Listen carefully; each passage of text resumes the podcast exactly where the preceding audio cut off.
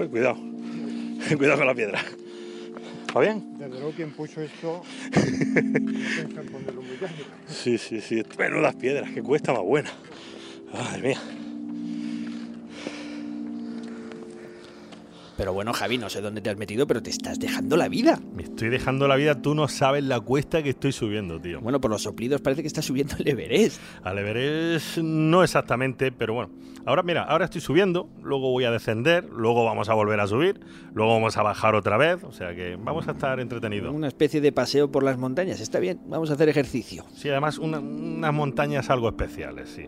Bueno, si el programa de hoy se llama Volcano, no hay que ser muy listo para saber qué son esas montañitas que tienen un agujero encima, ¿cómo se llaman? Sí, sí, vamos a decirlo ya claramente. Hoy la cosa va de volcanes. Y además, para hablar de volcanes en España, como te puedes imaginar, hay que irse irremediablemente a Canarias. Me llamo David Calvo, soy el responsable de divulgación científica del Instituto Volcanológico de Canarias y tras eh, dedicarme a la vulcanología muchos años, ahora me dedico a la divulgación científica para intentar promover las, las vocaciones científicas en la juventud y en la menos juventud, por supuesto. los viejos también, nosotros Exactamente. también. Y eres presentador del... Del Teleplaneta en el canal 24 Horas de Televisión Española y a nivel regional en Radio Nacional de Planeta Ivo Radio. Hombre, qué bueno, si es David Calvo, muchos le conocerán porque es el vulcanólogo que va por el mundo con el loco de Jesús Calleja. Sí, sí. ¿Tú te acuerdas de los buscadores de gatos en el capítulo aquel de Linces? Hombre. Bueno, pues a David le pasa lo mismo, pero visitando los volcanes más increíbles del planeta. ¿Cuántos volcanes has visitado tú eh, Uf. eh, por todo el mundo? Eh, pues prácticamente todo... un- A, a ver, ¿cuánto- hazme una lista. He visitado Popocatépetl, el no sé cuánto. Eh,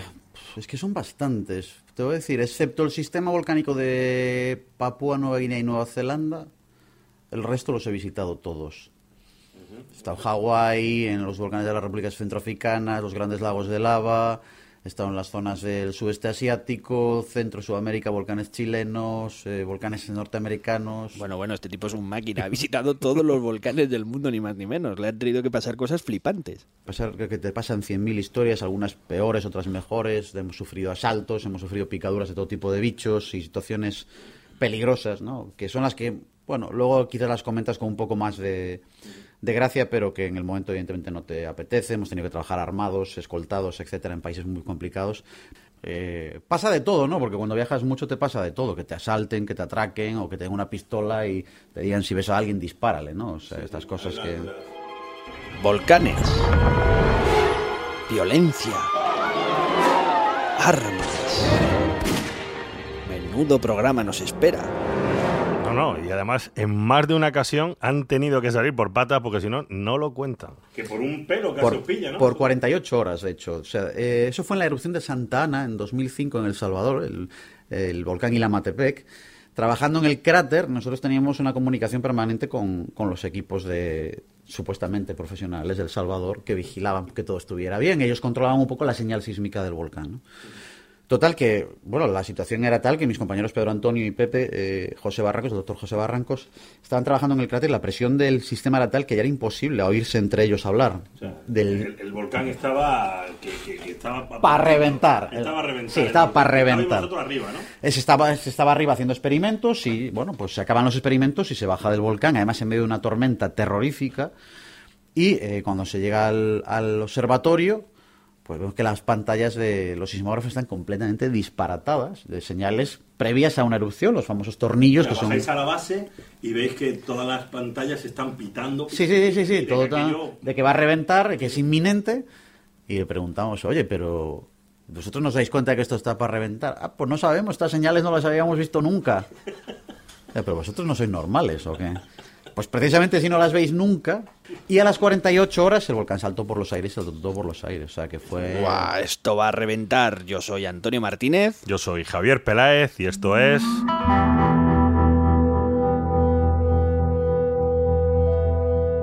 Catástrofe ultravioleta.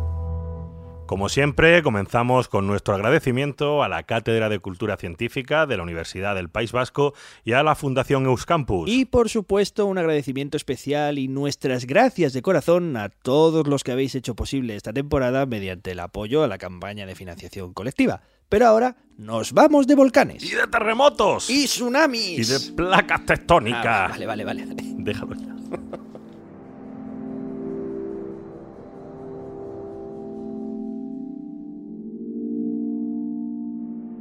Estamos hablando de volcanes, estamos en España y lo lógico y normal es que nos vayamos al gran volcán por excelencia. Vamos al Teide.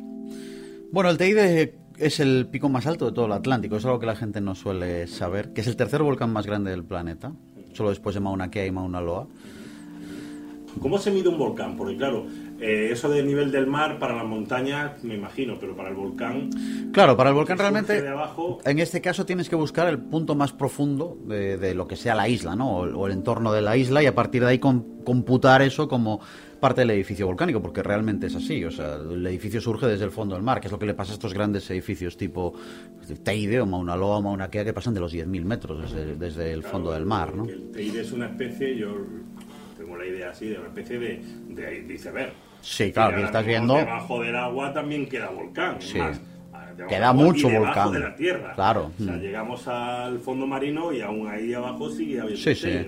Yo creo que des- desde el fondo hasta la punta que hay hoy, desde su base tal, son casi 7.000 y pico metros. Casi 7.000 desde la... Siete, más de 7.000, sí. O sea, tenemos casi un Everest Casi un Everest, sí. aquí en... en- Y luego habría una cosa que sí que es cierta y que eso lo que tienes razón, que yo sé que se hizo en el Mauna Loa. El Mauna Loa es tan grande, y yo me imagino que el Teide también le pasa, es tan grande y tan descomunal que su propio peso ha combado la corteza debajo de él. Entonces el Mauna Loa realmente son más de 10.000 metros lo que tiene.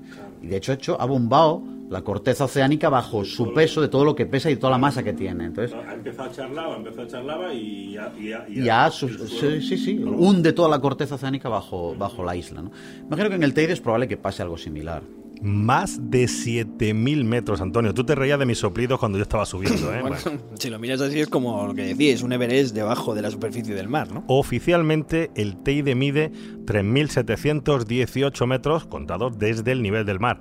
Pero lo que poca gente sabe es que hace miles de años, en el mismo lugar donde hoy tenemos el Teide, pues existía otro supervolcán que era el doble de grande que el Teide. Ya, ya lo que me parece súper loco es que los científicos le han llamado a este supervolcán antiguo el edificio Cañadas, como si fuera una urbanización del Mar Menor. Sí, eh, edificio Sol y Playa, edificio Edifi- Cañadas. Pues bueno, tú ríete, pero sabemos que superaba eh, ampliamente los 5.000 metros de altura. Sí, de hecho Tenerife y uno de los grandes eh, eh, de las grandes sorpresas que se lleva la gente cuando lo explica es la gente piensa, bueno, esto debió ser, nace un volcán en el centro y las lavas van extendiéndolo hacia los exteriores. Pues no. Los puntos más eh, ancianos, por así decirlo, más viejos de la isla son las tres eh, puntas de la isla, Teno, Anaga y los Roques del Conde, ¿no? Hace unos las rocas más antiguas que se han encontrado por encima del nivel del mar estamos hablando de unos 12 millones de años aproximadamente. Y a partir de ahí la actividad va migrando hacia el centro de la isla a través de lo que son las dorsales, unos sistemas de dorsales que son bueno pues como fracturas que se abren en el suelo. Si podríamos configurarnos en la, en la mente y esto es un nombre que se que se dice muy habitual, una estrella de tres puntas, como esa famosa marca de vehículos alemana. Eh, pues si pensamos en una estrella de tres puntas, lo que estamos dibujando mentalmente son los ejes estructurales de una isla como Tenerife. O sea, está dividido en tres ejes, el noreste, noroeste y sur, y a partir de ahí va surgiendo la actividad en esas fisuras hasta que se juntan en el centro de la isla y empiezan a, co- a- a surgir los grandes volcanes, ese edificio Cañadas que decías tú, ¿no? que se supone que llega a los 5.000 o 6.000 metros sobre el nivel del mar, que eso ya debía ser algo El edificio Cañadas, ¿qué, qué- cómo era? O sea, 5.000. 5.000 metros de todo lo que es hoy el borde de la caldera, se supone que era un poco eh, parte de los flancos de ese edificio Cañadas, que aproximadamente era unos 200.000, 150.000 años, sufre un proceso catastrófico muy común en, en islas oceánicas como estas, que son los colapsos gravitacionales, mm, con ese tamaño, ese peso, esa masa muy inestable, crece muy rápido, una base muy poco estable y su propia actividad y su propia dinámica hacen que se colapse formando, bueno, pues también los famosos megatsunamis, las Claro. historias, ¿no? Y a partir de ahí, eh, desde hace 150.000 años aproximadamente, comienza a crecer el Teide en uno de los sectores de, de lo que es la caldera. ¿no? Bueno, 150.000 años nada más. Muy joven, Hace sí. 150.000. Bueno, resumiendo la historia de este impresionante edificio de 5.000 metros, teníamos tres puntos grandes volcánicos que se forman algo así como un triángulo. Y en el centro empezó a elevarse un megavolcán. Y esa zona central de la isla, hace unos 200.000 años, había una gigantesca mole con el doble de tamaño del Teide actual que creció rápidamente y que terminó por colapsar. Y ahora te toca a ti imaginar cómo pudo ser ese impresionante colapso. Realmente es curioso porque eh, estos tsunamis, ¿no? que muchas veces conceptualmente son difíciles de, de imaginar, empiezas a ver que hay otras islas en las que empiezas a encontrar depósitos en los que encuentras eh, pues corales o restos de fauna marina o de animales marinos a unas alturas que dices tú, esto no me cuadra, ¿no? Descubrieron estos restos, estas cicatrices, ¿no? estos tsunamis en diversos puntos de, de las islas, lo cual les daba a entender de olas de varios cientos de metros de altura. ¿no? Cual- de cientos de metros de altura. Sí, sí, sí. El, el derrumbe del edificio Cañada. Sí, sí, sí, sí, sí, olas de varios cientos de metros de altura. ¿no? Entonces cuando intentas hacerte la idea de cuánto es eso, ¿no? Y dices, una ola de estas, estos días que hemos estado ahí con esos temporales de mar y tal. Por ejemplo, la ola más grande que la que se tiene noticia documentada por el hombre, 30 metros. 450 y pico metros, 454 metros. La, espérate, la, la más la ola documentada Sí. más alta del Generada por un tsunami. Yo, tú- yo sé que tú me hablas de la ola de Nazaret, de las famosas olas de Nazaret. Sí, en 1950, en la década de los 50, hay un terremoto en una zona de Lituya Bay, en Alaska. Ese terremoto hace que parte de una montaña caiga sobre el glaciar de la bahía. O sea, el glaciar de la bahía se levanta en el aire, literalmente, y vuelve a caer todo su peso sobre la bahía. Eso genera una ola de 450 metros de altura, que no dio la vuelta al mundo, ni mucho menos, salió de la bahía y poco después su energía se disipó, pero alcanzó los 400 metros de altura. Lo más increíble, queridos oyentes y querido Javier, es que había dos personas pescando en la bahía y sobrevivieron. no, de a 450 metros de ola. Correcto. No, o sea, allí a lo mejor la ola y se iría extendiendo. Supongo que sí, o no sé, supongo que podrían escribir un libro y documentarlo mientras subían una ola de 400 metros, supongo que tardas bastante. Supongo que a nadie se le ocurriría el famoso, por debajo, está por debajo, ¿no? Pues son 400 metros de altura de ola. Dios, 400 metros, eso sí que es hacer surf y lo demás son tonterías. Por cierto, que David se está refiriendo a la megaola de Lituya Bay, que aunque las estimaciones varían, hay estudios que indican que incluso pudo haber superado los 500 metros de altura. Sí, sí. Y aprovechando que David nos está hablando de tsunamis provocados por el derrumbe de volcanes, como lo del edificio Cañadas, quiero hacer un pequeño parón para contarte otra historia que conocí hace poco. Te presento a Ricardo Ramallo, Ajá. un investigador portugués que trabaja ahora para la Universidad de Lisboa y que lleva años estudiando volcanes en las islas de Cabo Verde en el Océano Atlántico. Así empezó su historia. Eh, empecé mi uh, doctorado sobre la evolución geológica de Cabo Verde sobre el uh, 2005. around 2005. Mientras estaban en Cabo Verde, Ricardo se dio cuenta de que en la zona alta de la isla de Santiago, a varios cientos de metros sobre el nivel del mar, Ujú. había unas rocas gigantes de varias toneladas dispersas aquí y allá. Uh, Mientras cartografiaba la zona. Encontramos algunas de estas rocas. En aquel momento las encontramos intrigantes, pero tenía que terminar un doctorado sobre otro tema, así que no pensé mucho en ellas. O sea que tampoco se fijó demasiado. Y eso a pesar de que en el lugar hay bastantes rocas. Over, over 50 or 60, I don't recall. Sobre 60 o 70, no, no recuerdo. Pero en aquel momento solo vi dos o tres. Dos o tres de las rocas más grandes. Llegados a este punto, Ricardo se olvidó de las rocas, pasaron los años, pero un tiempo después sucedió algo. Many years later, around 2010, Muchos años 2011, después, sobre 2010, 2011, uh, one of my colleagues here from Lisbon, uno de mis colegas vino de Lisboa y observó depósitos de tsunami en la isla de Santiago y toda esa área. Por primera vez, Ricardo y su equipo estaban ante una pista. Aquellas rocas enormes tenían que haber salido de algún sitio y Ricardo empezaba a juntar las piezas. So since I was going there, Así que, como estaba por allí, me tomé un par de días extra. Empecé a cartografiar la zona y tras dos o tres días había localizado más de 40 rocas. Para que os hagáis una idea, las gigantescas rocas están a 650 metros del mar y a una altitud de más de 200 metros. Algunas son tan grandes como un camión y pesan más de 700 toneladas. Su composición además es muy diferente del joven suelo volcánico de la isla eh, en el que se encuentran, de tal manera que, por así decirlo, están fuera de sitio. ¿De dónde han salido estas rocas? Así que the tomamos muestras de las rocas, las datamos y cuando tuvimos los resultados, we got, "Whoa, all right, this dije, is really ¡guau! something." Esto es realmente importante. Porque nos dimos cuenta de que no solo las fechas de las rocas eran similares, sino que encajaban con las del colapso de la isla de Fogo. Inmediatamente nos dimos cuenta del potencial de aquello y escribimos el estudio. El volcán. Eso es, justo a varios kilómetros en línea recta hacia el oeste está la isla de Fogo, con uno de los volcanes más activos del mundo, de 2.829 metros de altitud. The distance, the, the La distancia serán unos 57 kilómetros desde la costa oeste de Santiago. Desde la parte norte hay algo más, sobre 70 kilómetros. Y ya empezamos a intuir lo que pasó. Casualmente, la ladera oeste del volcán Fogo se derrumbó hace miles de años, causando un evento catastrófico. Ya sabíamos desde hace años que el volcán Fogo se había derrumbado en el pasado. Y lo sabíamos no solo por la silueta, sino por la morfología del volcán. Al analizarlas, Ricardo vio que la edad de las rocas coincidía con la fecha en que había colapsado el volcán Fogo, que está justo enfrente de la isla de Santiago, y además fue hace muy poco. Hace unos 73.000 años, eh, que en términos geológicos es ayer por la tarde. qué bueno. Pero, ¿qué piensan los científicos que pasó exactamente durante aquel colapso? Enormes masas de roca cayeron al océano. Y estamos hablando de estimaciones sobre 130.000 metros cúbicos de roca. Así que Ricardo Ramallo y su equipo ya lo tenían todo. Las rocas enormes, el enorme colapso, y el tsunami. Debido a la distribución de las rocas y los depósitos que encontramos en el norte de Santiago, sabíamos que la única manera de que llegaran hasta allí era porque una ola hubiera llegado desde el oeste. Fuego está al oeste. Las fechas cuadran. La única manera de explicar aquellos depósitos era el impacto de un gran tsunami. Así que teníamos la pistola humeante y teníamos las pruebas del crimen. Chan, chan, chan, ya se estaba resolviendo todo, pero todavía yo creo que no nos hemos hecho la idea de lo grande que era aquel tsunami. Escucha. La mínima altura, redondeando, es de unos 270 metros por encima del nivel del mar en el momento del derrumbamiento.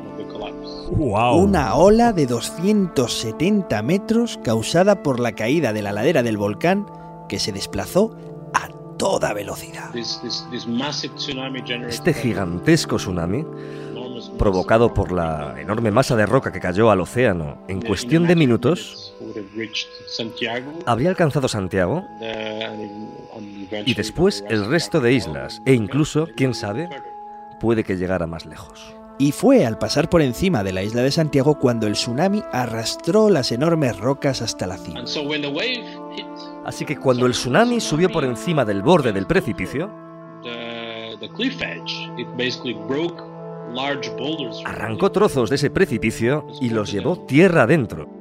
Y esta es la historia de cómo unas rocas gigantes como autobuses llegaron hasta lo alto de una isla donde se supone que no deberían estar. Pero, ¿qué conclusión sacamos de todo esto? La importancia del estudio es que demuestra que estos colapsos pueden suceder de forma catastrófica y provocar estos grandes tsunamis.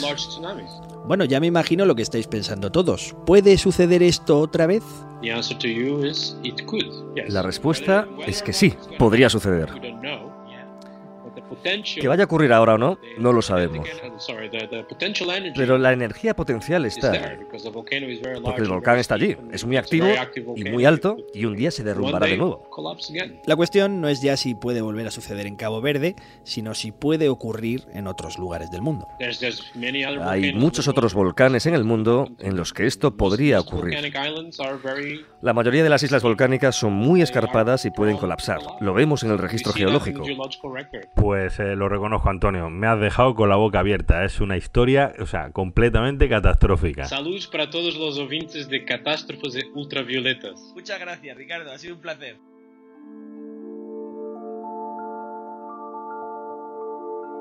Gracias a Ricardo Ramallo ya tenemos otro ejemplo de que la realidad supera la ficción. Así que cuando veáis una película catastrófica, de estas corolas gigantescas, recordad que hay tsunamis que han sucedido en la realidad, como este o el del edificio Calladas. Pero claro, estos mega tsunamis son poco frecuentes, menos mal. Pasan una vez cada cientos de miles de años, incluso cada millones de años, pero tú en realidad sabes cuál es el verdadero peligro de los volcanes. La esta me la sé, la lava que quema. No, la lava, la lava, la lava es un juego de niños. La Mm. verdadera amenaza es invisible. Ah, vale, ya te pillo. ¿Te refieres a los gases? Los gases, Antonio, como en aquel eh, volcán que estaba al lado de un lago En África. que ¿Cómo mató se llamaba? No me acuerdo cómo era. Sí, ese es el lago Níos en Camerún. El lago Níos que es un lago normal y corriente desde el punto de vista visual, pero que, como bien dice, está sentado en una zona volcánica, en la cadena volcánica de Camerún. Y en 1900, en la década de los 80, 1986, sufren lo que es una erupción límnica, es decir, una erupción solo de gas.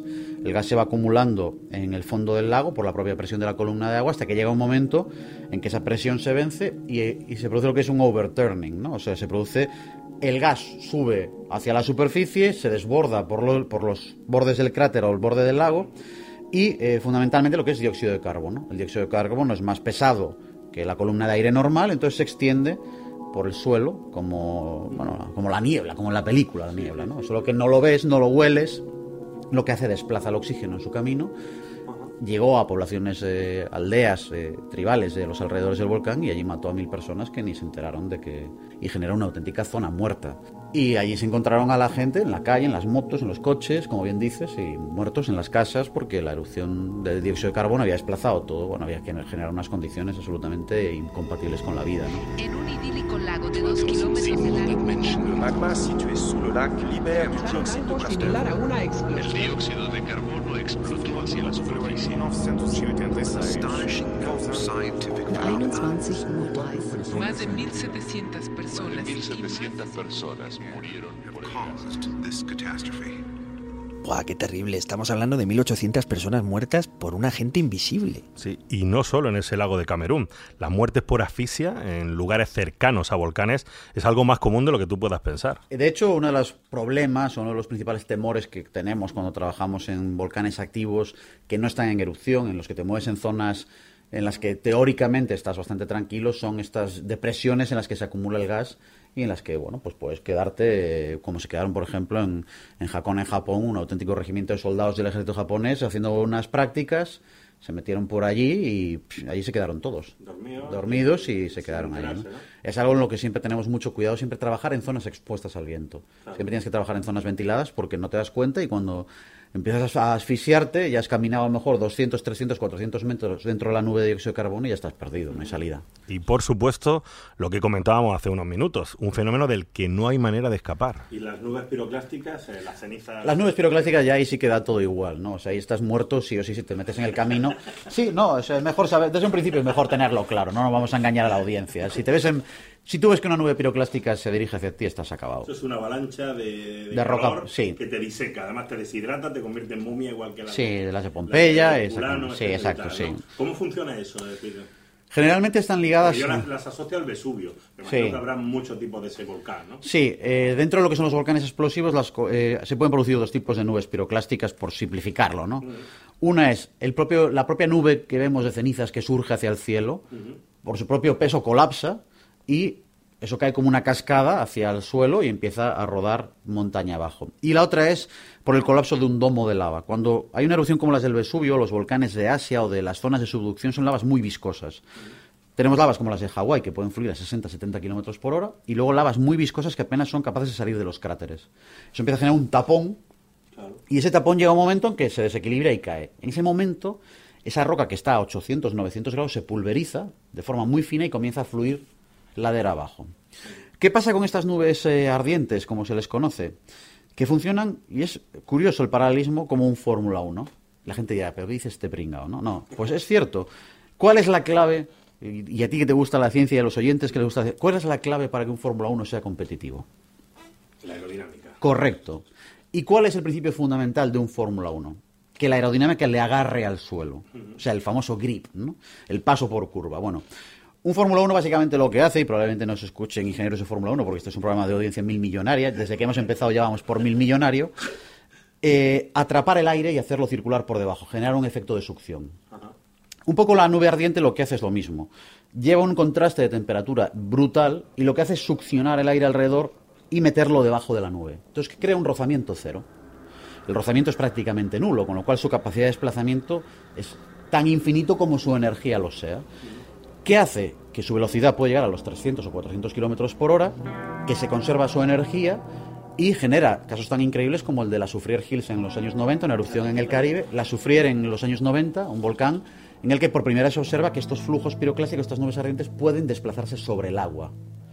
O sea, no se meten bajo el agua, sino que generan ese colchón de aire y se expanden sobre el océano. Una cosa bestial, ¿no? Bueno, pues estas nubes ardientes no solo generan este tipo de viajes sobre el agua, sino que por ese efecto de succión, cuando llegan a, unas, a las cornisas o a los flancos de montañas cercanas, no salen despedidas. Se pegan a la morfología y van por los flancos opuestos, es decir, se expanden en los 360 grados. Es decir, una nube ardiente es un fenómeno del que es muy difícil escapar, primero por la velocidad que ya, pero segundo porque son silenciosos. Saber un flujo piroclástico es una cosa muy extraña. Es una porque... avalancha de, No. de piedra. A- al ir sostenido genera un... nada. No lo oyes prácticamente. Es una... O sea, todas esas películas, a lo mejor de, la- de los romanos. Sí, sí, no, no. y tal, Lo mismo pilló a tanta gente porque eso no hizo apenas ruido. No hace apenas ruido. Evidentemente sí es cierto que puedes oír el crujir de árboles, de escombros, etcétera, pero no existe una explosión que digas tú, Buah, no, no puedo escucharme hablar. No, no. Es una masa informe de color gris oscuro que, que avanza de forma terrorífica. Dices, qué silencio. Está ¿no? compuesta de. Roca pulverizada. Roca pulverizada y... Que la que tenemos aquí tipo Pómez, pero muy Sí, caliente. muy caliente, a unos 600-700 grados, eh, completamente llena de gases, por supuesto, y que en su caminar va incorporando pues fragmentos de árboles, rocas, escombro, entullo, metralla. Y ¿no? eso te pilla y te deja. loco, Te desarma, loco. exactamente. ¿no? O sea, en- se estima que en un par de bocanadas ya estás. La primera bocanada te seca por dentro y la segunda te cementa ya todo y ya se acabó. Se acabó. Se acabó.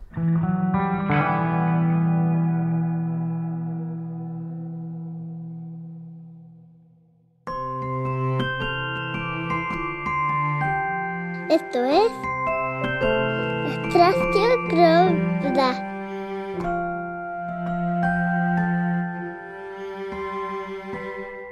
Esto es Catástrofe Ultravioleta.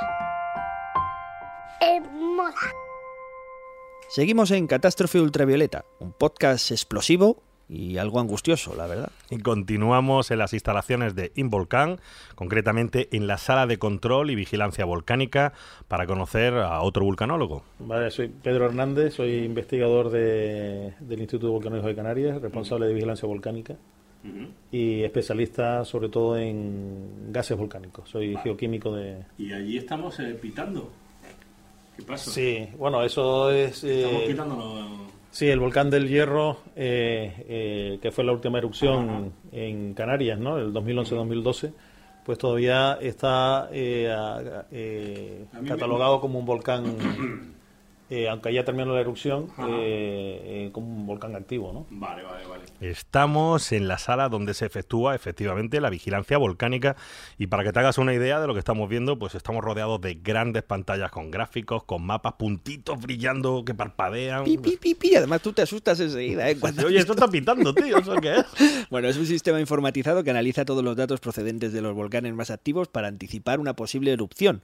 Pero ¿cuáles son los indicios que buscamos? Es decir, ¿en qué nos fijamos para saber que un volcán va a empezar a entrar en erupción? A ver, el, nosotros siempre decimos, no nosotros, sino que está aceptado por la comunidad la internacional, los gases son la fuerza motriz de las erupciones.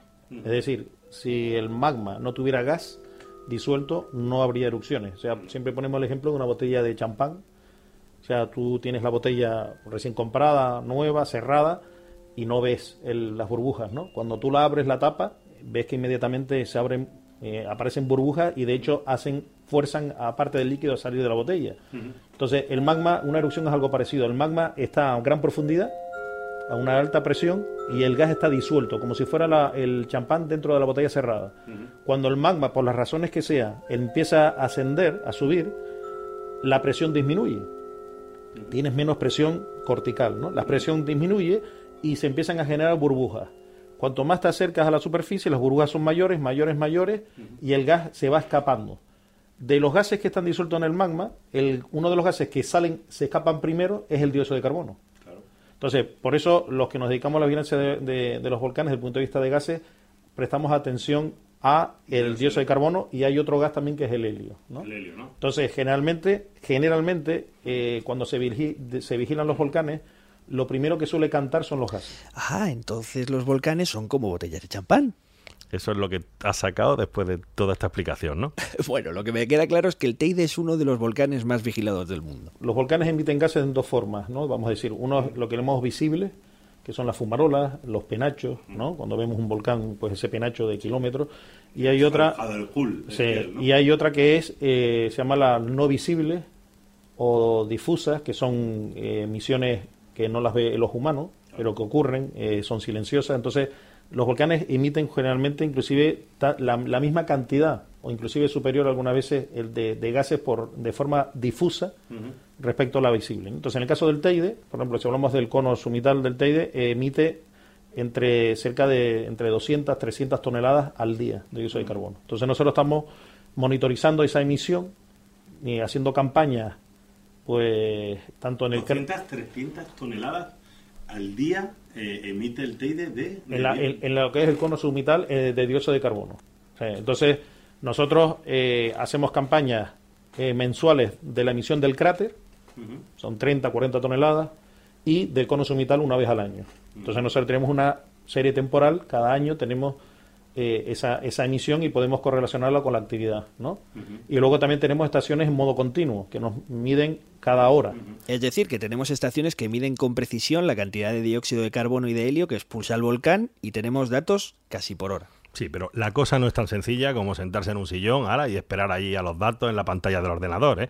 Como estamos escuchando, además de las mediciones mediante la estación, los vulcanólogos tienen que también ponerse las botas de escalada, los trajes estos especiales ignífugos y ale, a subir para arriba y hacer mediciones desde arriba, desde la cima. Y claro, no todos los volcanes son tan seguros como el Teide. Estábamos en Krafla, un volcán que está en el norte de, Islandia, y es una zona pues con muchos eh, mucha actividad geotermal eh, y estábamos en una zona pues como lo que llaman los mud pools, ¿no? o sea, piscinas de lodo, ¿no? y una zona son peligrosas realmente para caminar, y, pero estaba cambiando una zona que aparentemente parecía segura y de pronto piso y se rompe la, el suelo, la costra del suelo y se me mete el pie en agua 98 grados. Entonces, claro, me entró agua por el, el calcetín, fue un shock, pero realmente no sentí en ese momento dolor, sino me tiré para atrás y luego sea, tú no notaste mojado y te No, no, sé, fue un shock, pero tampoco fue un gran dolor. Entonces, al, me, la inercia lo que hizo fue me tiré para atrás y luego cuando me quité el calcetín, pues me salió el calcetín con todo, pues fue una quemadura alrededor de todo lo que es la parte alta del tobillo, ¿no? Entonces me salió toda la, piel. Sí, me tuvieron que después hacer inclusive un injerto de piel, eh, cirugía plástica, eso fue un desastre. Pero a mí me, quedó como marcada en eh. No le dolió nada, o sea, bueno. No, después ya vino el dolor, porque claro, se me... Pero claro, cuando es que fue quemaduras de tercer grado. es que hubo, hubo quemaduras de tercer grado. O sea, se me quemó el sistema, el, el, tejido nervioso superficial. Eh, y, de, claro, después te, después te enteras que, que hay gente que se ha caído hasta la, hasta la barriga en, esta, en estos sitios. Joder. O sea, imagínate madre mía, hasta la barriga. O sea, yo no quiero imaginarme el dolor, o sea, que tiene que pasar esto. Tremendo. Y todo esto para tener bien vigilado los gases y todos los indicios que señalan una erupción y así poder evacuar a tiempo, porque a diferencia de los terremotos, las erupciones volcánicas sí que se pueden predecir y anticipar. Exacto, mira, yo te voy a decir un dato. Yo, yo llevo viviendo en Canarias eh, hace unos 13 años ya y una de las cosas que me llamó la atención pues fue cuando yo llegué, el mismo año, había una crisis volcánica en el Teide, la famosa crisis aquella del 2004, y el Instituto Volcanológico dio la alerta casi un mes antes de que empezase la actividad sísmica. Bueno, en el Hierro pasó lo mismo, se detectó casi dos meses antes de que empezara el, lío, ¿no? la fiesta, sí, sí. Bueno, por cierto, ¿tú sabes quiénes son muy buenos prediciendo y anticipándose a las erupciones volcánicas? Ah, los institutos vulcanológicos. Macho, no das una hoy, tío. Vaya hombre. no, hombre, no. Aparte de los institutos, ¿quién crees que puede ser? Pues, no sé, ¿la Bruja Lola? No, las Fuerzas Armadas de Estados Unidos. ¡Ay, Dios! Una de las cosas más increíbles de todo es que Pinatubo, y al final es la más triste de todas, Pinatubo se supo porque a 25 kilómetros del volcán estaba la mayor base norteamericana fuera de los Estados Unidos. Entonces, eh, evidentemente les interesaba mucho eh, vigilarla, ¿no? vigilar ese volcán. Eh, tras la erupción, los americanos abandonan la base, se la ceden al ejército filipino. Y hay una anécdota que nos, sucede, nos pasa cuando vamos al Pinatubo nosotros eh, hace siempre en noche en la base de Clark, que es como se llama, que es un poco el paso previo donde está ahora mismo el observatorio del Pinatubo. Entonces cuando entras pasas por unos hangares enormes y ahora pone Fuerza Aérea Filipina. Entonces cuando íbamos entrando íbamos con la gente del FIVOLX, que es la institución que, que un poco maneja el cotarro allí, y le preguntábamos, oye, todos estos hangares que ponen Fuerza Aérea y no tienen ningún avión, y nos decían, pues eso, la Fuerza Aérea, la Fuerza del Viento, esa es la Fuerza Aérea Filipina. O sea, ellos no tienen aviones de combate, pero los americanos, como Como el gasto que sí, el gasto que tenían para para limpiar y restaurarlo todo era enorme, decidieron cedérselo al ejército filipino, les dejaron algunos helicópteros Bell de, de la guerra de Vietnam, pero eso tenían los hangares abiertos de par en par. Decían, La fuerza aérea es la fuerza del viento, entra por un lado, sale por el otro. ¿no? Y, bueno, y decías que lo, sí lo, lo, lo, Lo vigilaron porque evidentemente había mucho sabían que- iba a dar un Sí, sí, de hecho, horas antes de la erupción paroxísmica del final de fiesta, como digo yo, se evacúa todo el personal de, de la base, casi 14.000 soldados con sus familias, y también las localidades cercanas. O sea, se evitó una auténtica tragedia por el hecho de, de- de las bases americanas, que no es el único caso. Ujú. Hay uno muy cachondo en Italia, que es durante la crisis de los campos flegreos, eh, los bradisismos en los 80, en los que en la zona donde había esta crisis volcánica había una base norteamericana y desde un pueblo cercano enviaban todos los días a un par de paisanos a, desde la montaña a vigilar la, la estación americana y si veían que evacuaban la base, evacuaban el pueblo, un poco de forma paralela, porque ellos sabían que los americanos no iban a dejar a su gente allí. ¿no? Claro, Entonces, tenían un sistema paralelo. sistema de retenes, ¿no? Sí, un sistema de retenes. americanos salimos No, corriendo. exactamente, ese era, era el sistema, ¿no? Bueno, después de conocer este increíble sistema de avisos, llega el momento de volver a insistir en nuestras gracias a los patrocinadores, que os incluye a todos los mecenas que habéis hecho posible este programa. Y había una opción entre esas posibilidades de mecenazgo, que era la de patrocinar un programa. Así que vamos con nuestro primer patrocinador, que es el bar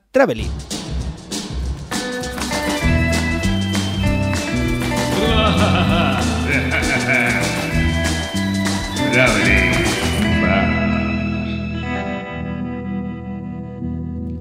Y tenemos con nosotros a Paco. Hola Paco. Hola Antonio. ¿Qué es el Traveling? Es un garito. Un garito que está... El lavapiés. Y no te gusta la publicidad, ¿no? En absoluto.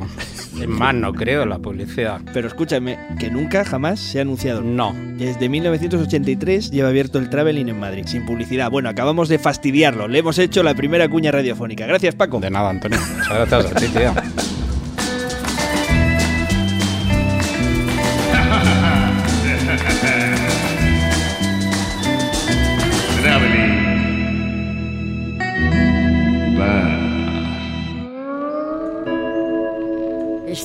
escuchando Catástrofe Ultravioleta. ¿Qué más quieres? Continuamos en Catástrofe Ultravioleta y como veis, los científicos tienen buenas herramientas para anticiparse a las erupciones volcánicas. Pero ya que los hemos mencionado antes, ¿qué pasa con los terremotos? Bueno, los terremotos son, son otra historia. ¿Se podría detectar un terremoto antes de que ocurra? Bueno, vamos a ser muy claros con la audiencia. Ahora mismo no. Ahora mismo no podemos, o al menos por lo menos no sabemos. Bueno, pero se está intentando encontrar una manera Sí, de sí, hacerlo. se, se está intentando, pero por ahora nada. Bueno, entonces, ¿qué es lo que tenemos? Bueno, déjame que te presente a Nemesio Pérez, uno de los vulcanólogos más punteros que tenemos en España, es el director de Involcán y además tiene una experiencia de muchos años en Japón y vamos a ver qué nos dice. Es verdad que, eh, que la predicción de terremotos es difícil, pero no significa que no se hayan hecho cosas. O sea, mucha gente a lo largo de los años han podido detectar señales precursoras de terremotos. Sí. De hecho, yo te voy a poner un ejemplo, ¿no? El terremoto de Kobe de 1995, que ocurrió el 17 de enero del 95 y que, bueno, causó 5.000 pérdidas de vidas humanas aproximadamente, ¿no? Eh, se observaron a posteriori, es verdad, pero ese terremoto registró señales precursoras. ¿Cuáles son? Por ejemplo, la actividad del garradón disuelto en el agua subterránea de Kobe, ¿no? Eh, casi tres meses antes empezó a incrementarse, llegándose a un pico máximo en torno al 26 de diciembre. Es decir, hay señales... eh, Precursoras de terremotos, por supuesto. Las cosas en la naturaleza no ocurren sin transmitir información, sin transmitir señales. Lo que ocurre es, nosotros tenemos la capacidad de registrar e interpretar correctamente esas señales, ahí está el problema. Lo que dice Nemesio tiene mucho sentido. Es muy extraño pensar que unos eventos de tanta energía como son los terremotos aparezcan de la nada sin que haya indicios. O sea, la cuestión es si algún día podemos identificar esas señales precursoras y sobre todo si podemos interpretarlas correctamente. Claro, y esas señales precursoras del terremoto de Kobe, ¿podemos analizar eso un poco más? Eh, ¿En qué consistieron? O sea, ¿de, de qué va la cosa? Bueno, pues atentos porque la historia tiene miga y además Nemesio yo creo que la vivió en primera persona. Da la casualidad que yo, después de dejar mi estancia en Estados Unidos, fui a trabajar en la Universidad de Tokio y llegué a Japón el día del terremoto de Kobe, El mismo día. el mismo día. Entonces, qué bueno, qué impresión. ¿no? entonces para mí eso fue muy interesante porque ¿Qué, vi- magnitud, ¿Qué magnitud tuvo? Siete, ocho casi. Siete algo, 7.1, 7.2. pero bueno, no, no, yo llegué a Tokio, llegué a más, llegué a las 3 de la tarde, el terremoto fue por la mañana, ¿no? Eh, pero viví una experiencia muy divertida, muy interesante, porque yo, yo fui a Tokio a trabajar en el laboratorio de química de terremotos. Espera, espera, espera, corta el audio ahí un momento, Javi. ¿Me estás diciendo que un experto en química de terremotos va y aterriza en Japón el mismo día del terremoto de Kobe? No, esto, esto es casualidad, pero tú imagínate la impresión que se llevaría. O sea, tú llegas allí, el primer día en Tokio, imagínate el laboratorio, la gente de aquí para allá corriendo, locos perdidos. Y él allí con la maleta recién aterrizado, con todo el mundo corriendo de un lado a otro, analizando los datos del terremoto. Sí, sí, precisamente. bueno, pues entre aquel barullo, aquel día del terremoto de Kobe, surgió una idea que os va a, de- os va a dejar alucinados. Claro, ellos tenían estaciones de monitorización de química de terremotos en la zona de Tokio y en la zona del norte de Tokio, la zona de Sendai, no tenían nada en la zona de Kobe, porque nadie se esperaba un terremoto en Kobe. Pero buena- buena un tendera, alumno, pero- un alumno, un alumno de doctorado de ese laboratorio tuvo una idea magnífica. Tú sabes que el, el cloruro en, la- en las aguas embotelladas, eh, el cloruro que tú tienes en un agua embotellada es el cloruro que hay en el agua subterránea que ha, ha utilizado esa embotelladora. Porque en el proceso de embotellamiento ni añades cloruro ni lo pierdes, porque es un elemento genéticamente conservador. Y tú sabes que todas las aguas embotelladas tienen una fecha o bien de producción o de caducidad.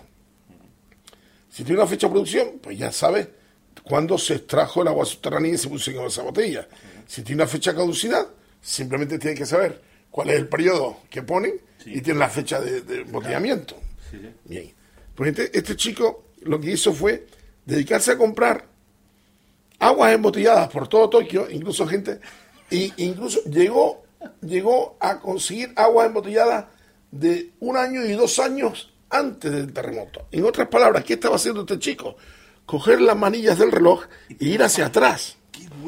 Entonces, ¿qué hizo el tío? Empezó a hacer eh, análisis muy finos de cloruros en esas, en esas aguas embotelladas. Claro, si tú estás eh, en una empresa embotelladora y estás, ah, tú haces tu propia analítica, pues a, mí, a ti si el agua te da un día 14 miligramos litros, o sea, 14 gramos litros eh, o miligramos litros de, de cloruro, y otro día te da 16, y otro día te da 17, a mí te da igual, o sea, no, es, no va a alterar la calidad del producto. Pero si tú lo afinas, lo afinas, afinas, pues ¿qué es lo que hizo Urumu Sunugai? ¿Cómo se llamaba? Urumu Sunugai, que es hoy en día catedrático en la Universidad de Nagoya. Qué historión. Eh, ¿Qué hizo lo que hizo Urumu Sunugai? Empezó a hacer análisis muy fino y pudo ver, pudo ver como tres meses antes el contenido de cloruro pasó a variar desde 14 ppm a 16 ppm. O sea, En- esa en las variación botellas de- en la de- botella, eh, o sea, esa, fíjense, esa variación desde el punto de vista de- desde el punto de vista de calidad no, no tiene, pero esa Claro, variación claro, claro. esa vari- y sobre todo el que eran consistentes en el tiempo esas variaciones. Bueno, bueno, bueno, el tipo que intentaba encontrar señales precursoras de los terremotos en las etiquetas de las botellas de O agua. sea, es, es una genialidad, la verdad. Bueno, y la cosa, la cosa no queda en esta anécdota. O sea, los estudios de cloruro, como señales precursoras, pues se han publicado en revistas científicas, se han analizado en otros terremotos. Qué bueno, y la historia no termina aquí porque esto llega incluso hasta España. Bueno, a mí eso me impactó, esa, esa originalidad tanto. Eh, a mí eso me impactó bastante. Entonces yo da la casualidad que el, mi primer año en Tokio yo tenía que hacer un estudio de neotectónica y sismotectónica en la zona del noroeste de la península ibérica. Bueno, entonces eh, durante mi estancia en Galicia en agosto, donde me iba, de Galicia y norte de Portugal, me iba por todas eh, las puntos de agua con gas o, aguas ricas en gas, pues yo iba mostrándolo y bueno, y en una de ellas, pues Cabreiroa, como tú conoces, es un agua eh, con gas, ves como... bien. Entonces, da la casualidad que me hice, bueno, pues trabajando ahí un mes, pues conocer a todo el mundo. ¿Qué ocurre el 24 de noviembre del 94? O sea, dos meses después que yo estuve en Galicia. Pues ocurrió un terremoto en Lugo, donde nadie se lo esperaba. Y ocurrió otro el 24 de diciembre, si mal no recuerdo, noviembre y diciembre de ese año.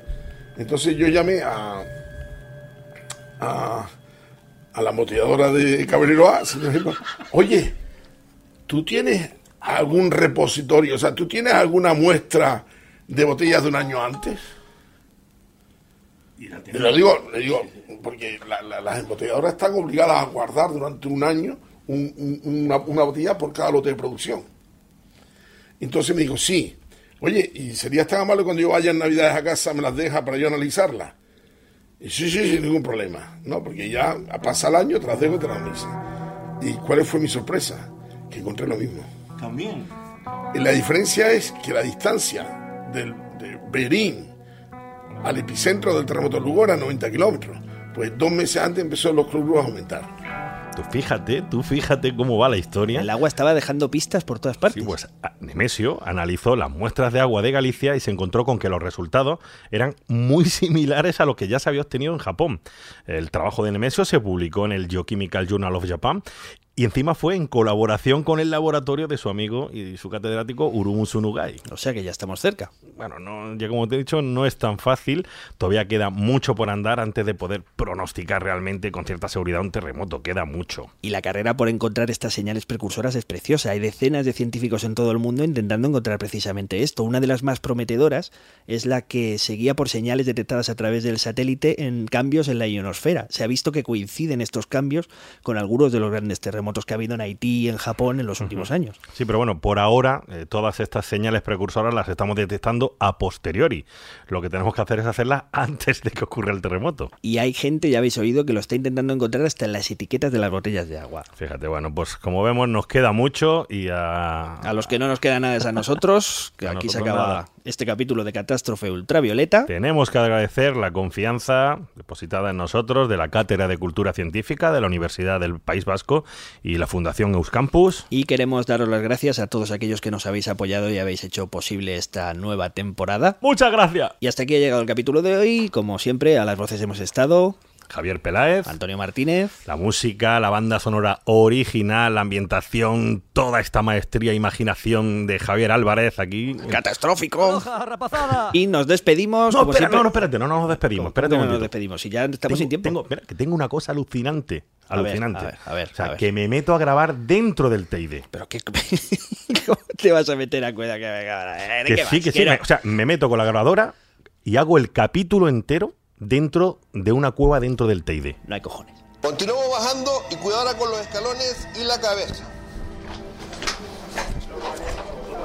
Y el piso 1 está justamente debajo de nuestros pies. Ahora mismo, a 4 metros, el techo. Y tiene 13 metros de altura por 5 metros de ancho. Si esta parte de la cuba es precio grande, Debajo de nosotros hay ese tubo, ¿no? este tubo sí. Vale. Hasta el filito, sin apoyarse en la barandilla ni asomarse para afuera. En canario se dice no se me alonguen, que se me riscan. No se me alonguen, no se me asomen, que se me riscan, que se me caen. Cuidado con la cabecita. Bueno, tío, ¿qué? ¿Qué te parece la idea, eh? Hombre, muy buena idea, dejarte aquí en una cueva. Yo me piro que tengo hambre, macho. Te vas a comer. Venga, hala. Espérate. No te alongues que te riscas, ¿eh? Acuérdate. Antonio, Antonio, No, no, no, hasta luego. me va a dejar aquí. El tío se larga, de verdad. Antonio, No te risques. Antonio. Tío, se ha ido. Oye. Javier, ¿tú también? Sí. No, espérate, no, no, deja- Chao, Javier. no tío, queda, espérate un momento. No, hombre. Que esto, esto está muy bien, hombre. Sí, que, eh, que se han ido. Muy bien. Ahí va, a la puerta. Adiós, hombre, adiós. Pues nada, aquí me quedo. Oh. Oye. ¡Oh! ¡Tonio! ¡Javier! Que hace frío.